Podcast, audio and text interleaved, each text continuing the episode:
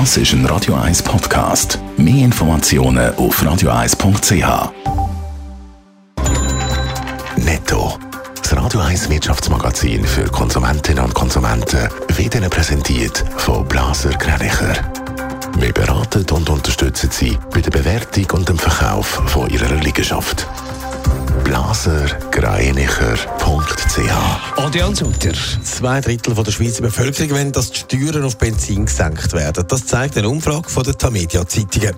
Politisch ist die Forderung aber umstritten. Die Bürgerlichen finden, der Bund muss sofort handeln, die Linken sind gegen Steuersenkungen auf Treibstoff. Der Elon Musk kann Twitter vielleicht doch zu einem günstigen Preis kaufen als der geplante 44 Milliarden Dollar. Der Grund? Gemäss dem Tesla-Chef sind auf Twitter fast ein Viertel sogenannte Spam-Konten. Twitter hat aber bekannt gegeben, es seien maximal 5%. Darum ist der Kauf von Twitter vorübergehend auf Eis gelegt worden. Wegen dem Ukraine-Krieg und der Hitzewelle in Indien steigt der Preis für Weizen massiv an. Im Moment kostet eine Tonne auf dem europäischen Markt 438 Euro. Das ist so viel wie noch nie in der Geschichte. Es wird alles teurer, das gehört mir im Moment überall. Der Krieg in der Ukraine, Stau bei den Lieferungen und Rohstoffmangel, das alles zusammen sorgt für steigende Preise. Adrian Sutter, mich spürt es immer mehr. Dort ein bisschen mehr, da ein bisschen mehr. Wenn man nicht recht schaut, merkt man es eigentlich nicht. Und eben doch. Wenn vergleicht, dann sieht gerade bei den Lebensmitteln, da ist einiges gegangen im Preis. Gerade gestern haben wir da über das Mineralwasser geredet, das der Laden zünftig aufgeschlagen hat, weil es Bett teurer geworden ist. Statistiker vom Bund die sagen, plus 2,5 Prozent sind Konsumentenpreise im April gestiegen. Doch weitergeben wird das teils deutlich mehr.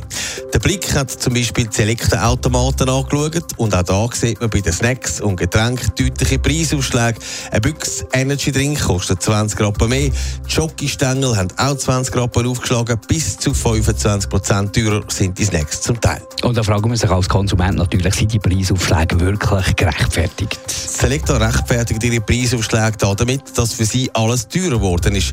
Der Einkauf, dann aber auch die Füllung der Automaten, weil ja auch das Benzin zum Beispiel teurer geworden ist. Und am Schluss können sie sich nicht leisten, die Preisaufschläge nicht weiterzugeben. Sie haben in der Pandemie teils stark gelitten und höhere Einbußen gehabt. Das leuchtet noch ein.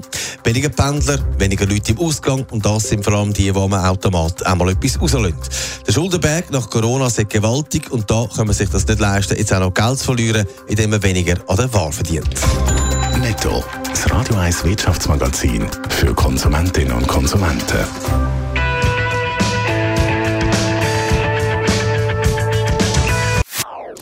Das ist ein Radio 1 Podcast. Mehr Informationen auf radio1.ch.